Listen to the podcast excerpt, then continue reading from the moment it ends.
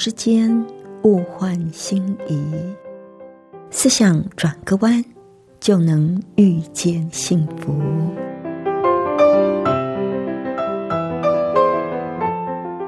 这里是希望之声，我是唐瑶，邀请您和我一起在今天遇见幸福。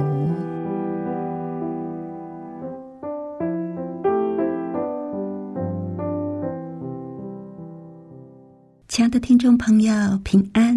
欢迎您再次的和我们一起来遇见幸福。我是唐瑶，亲爱的朋友。您会不会让你的孩子做家事呢？如果有的话，遇到孩子功课很多，或者是考试期间，您会不会特别的通融呢？今天在节目里，我们要分享的一篇文章，今天可不可以不要洗碗？我们待会儿再来听听作者是怎么说的。在节目的一开始，我们先来欣赏一首动听的诗歌。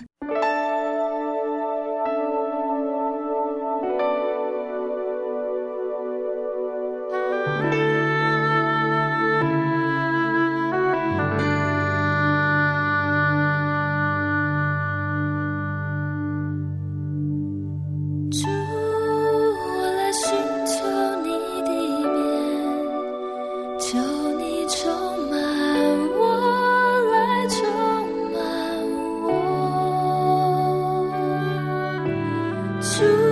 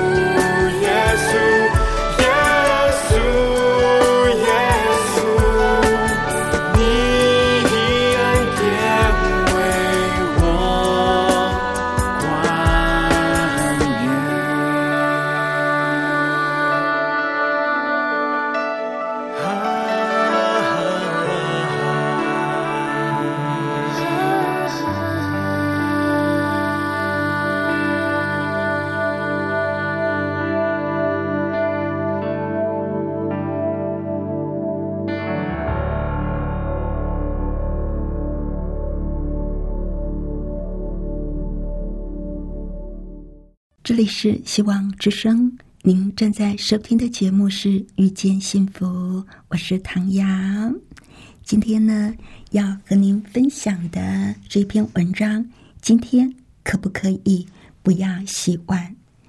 这篇文章的作者是蔡颖清，他写了好几本有关于亲子教养的书，我觉得非常的不错。那今天选的这一篇呢？今天可不可以不要洗碗？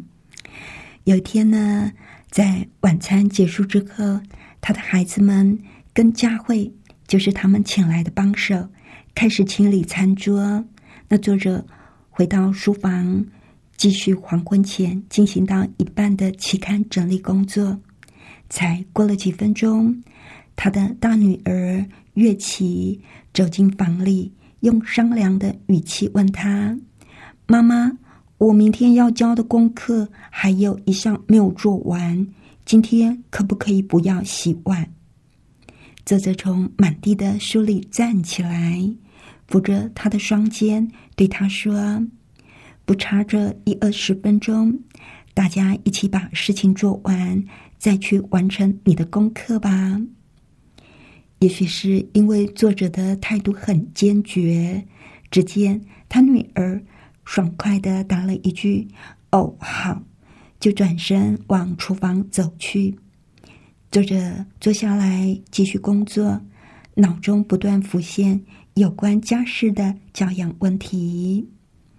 这个学期，他的女儿乐器的功课的确很重，加上她是一个自我期许很高的女孩，因此时间总是不够用。作者看到他预习功课、复习功课、准备口头演讲，打着一篇又一篇的报告，甚至连周末也不轻松。每天，他不再像以前一样五点多就无事一身轻的下楼去打篮球，或者是去游泳，而是把时间花在讨论报告的内容、检查文法的问题。看得出来，他的女儿对课业全力以赴，而且深深引以为乐。但是，当他的女儿开口要求做妈妈的能不能够免去他的洗碗工作的时候，他还是断然拒绝了。他一边整理书，一边细想餐后的整理工作。通常呢，是一个人。负责擦桌子、整理餐垫和检查地板的清洁。那另外一个呢，就专门洗碗。还有一个负责把碗盘上架的人，就要同时擦拭炉台跟调理柜。一切就像他跟他女儿所说的，工作是可以在一二十分钟之内就能够完成的。洗碗很重要吗？作者想，任何照顾自己的生活技能都很重要。更重要的是，这些一起分工完成的家事，代表的是家人同心协力、互相体贴的情感。他心里衡量，他的女儿可以晚一点上床，也可以学习节省其他的时间。来补足这一二十分钟的工作。他这个坚持呢，除了要帮助他的女儿不脱离家庭互助的轨道之外，最重要的是要帮助他面对一个永远存在的事实，那就是每个人都需要一种平衡的生活，不能够说因为要用功读书。其他的事情就由别人代劳，因为不亲近生活琐事的人，会失去对生活的情感，也会减损体会快乐的能力。在作者求学的年代，他的母亲执意要给他们最好的家庭教育，即使是临考的前一天，他们也要照常的洗碗、拖地。教育跟日常生活是紧紧相连的，知识也不是只有存在书本课业当中。作者发现，这些的学习跟磨练，在他进入社会之后，让他受用无穷。如今，在他的小家庭里，他因为有时候要出远门，而不得不雇请帮手。他所面临的问题是：怎么样在一个有帮手的家里，仍然能够好好的教养女儿，教会他们关心家事，以及用心整理自己的生活环境。做家事和带孩子长大一样。如果完全假他人之手，便不容易产生深刻的情感。作者说，他喜欢自己熟悉家里的所有事物，所以即使他在忙，他每个星期还是会刻意的挪出一两天留在家里做家事。有的时候，他会用一整个上午重新布置家里的摆设。有的时候，他会流一身大汗，拖地、洗衣，也橱柜换香纸，检查孩子们的衣柜，哪些衣服该送人，哪一些又该太旧换新。因为一星期当中有那样的一两天，虽然家里有帮手，他仍然与居家生活维持着紧密的联系。而当他的孩子渐渐长大的这几年，作者更积极的教导他们操作家事。他常常担心，他请的帮手佳慧会为孩子们做太多的事，所以他花了很多的时间跟他沟通。比如说，他的八岁的小女儿舒淇不应该一边看书一边。让佳慧吹干头发，或者是洗衣篮里的换洗衣服，如果没有翻面，就应该请他们再做一次。所有对大人来说只是举手之劳的事，要用来教导孩子，往往是最难的。反正举手之劳嘛，我做就可以了。所以孩子没有做好。没有做对，我们也懒得去纠正他。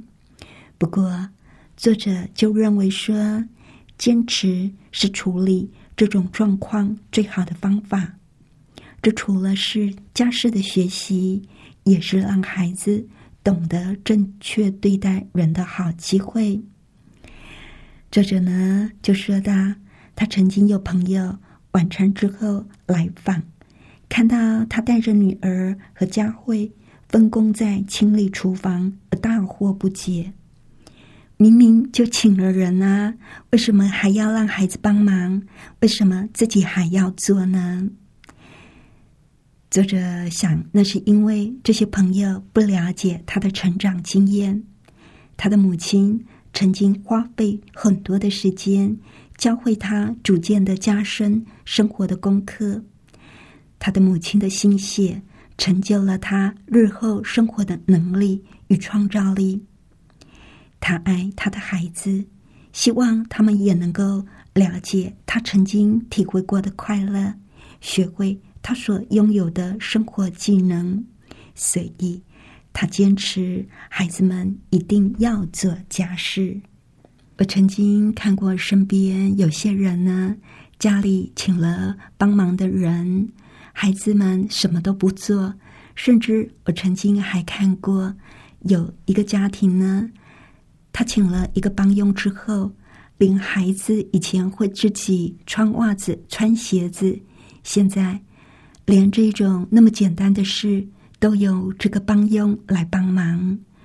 当我看到这个情况，我实在是非常的感叹啊！孩子明明都可以自己穿鞋、穿袜子。为什么请了一个人就觉得可以让这个帮忙的人来做呢？这样孩子以后会养成怎么样的个性呢？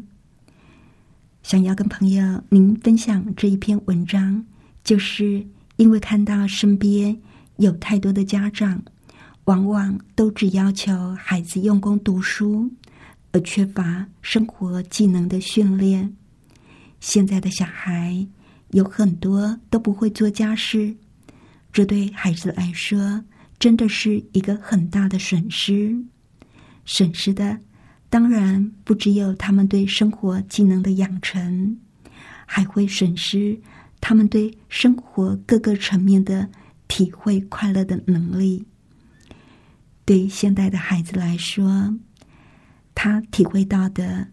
可能只有拿到好成绩、考高分的快乐，却体会不到那种打扫完房子、到处干干净净的喜悦，也体会不到那种身为一家人同心协力、互相体贴的情感。我非常的赞同作者的观点，每个人都需要过一种平衡的生活。不能够把重心完全放在用功读书上，这会失去平衡，也会失去对生活的情感。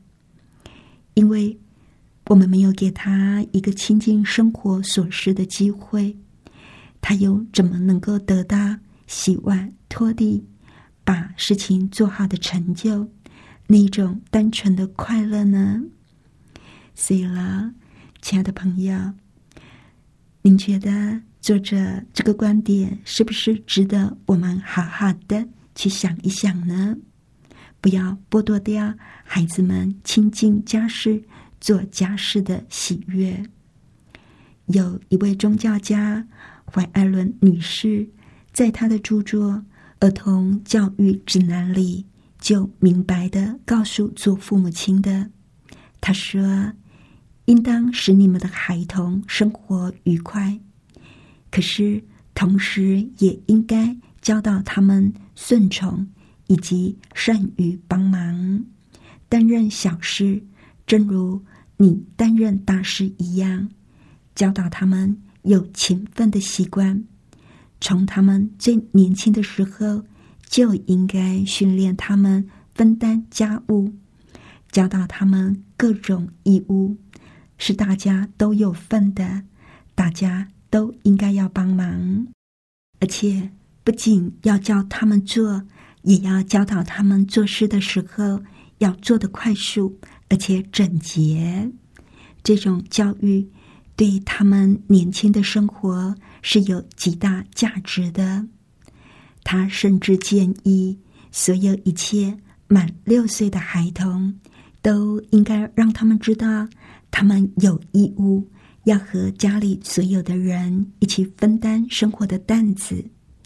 在一个家庭里面，孩子如果能够学到服务的精神，孩子就会培养出感恩的心。如果我们什么都帮他做，我们不让他去参与生活里的这一些琐事，他就会觉得他想义务是当然的。可是。如果我们请他来参与，他就会知道，原来爸爸妈妈也是这么辛苦的，他就会产生一种感恩的心。所以，怀艾伦女士就不断的提醒我们，要让孩子做家事，要让孩子做家事。看看我们身边有许多的小皇帝、小公主，每天都享受着。父母无微不至的照顾，舍不得让孩子做自己能力所及的事，却不懂得感恩，还时常的发脾气，独立性非常的差。做家长的我们，是不是要重新的思考，让孩子做家事，真的是非常好的，也是非常必要的一件事呢？除了用功读书。任何照顾自己的生活技能都很重要。更重要的是，大家如果能够一起分摊家事，大家能够同心协力，大家就能够互相的体贴。亲爱的朋友，别忘了要跟你的孩子一起做家事哦。那在节目的最后呢，我们再来欣赏一首动听的诗歌《亲近你》。要记得常常去亲近上帝哦。我们来欣赏这首动听的诗歌《亲近你》。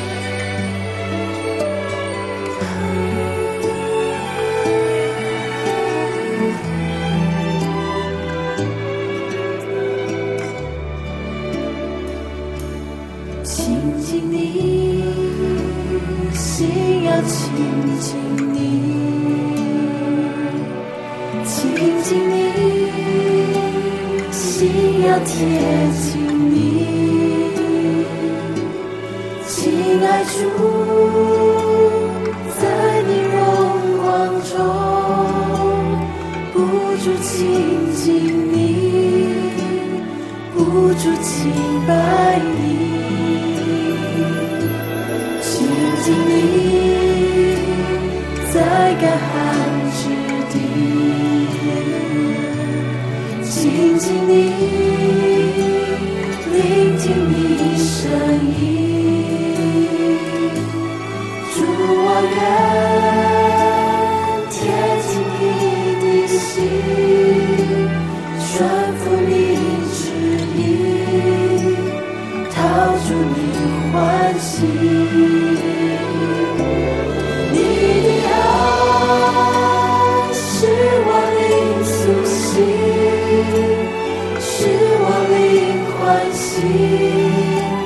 起舞倾杯，你你的爱是我灵苏醒，是我的欢喜，我起舞倾杯。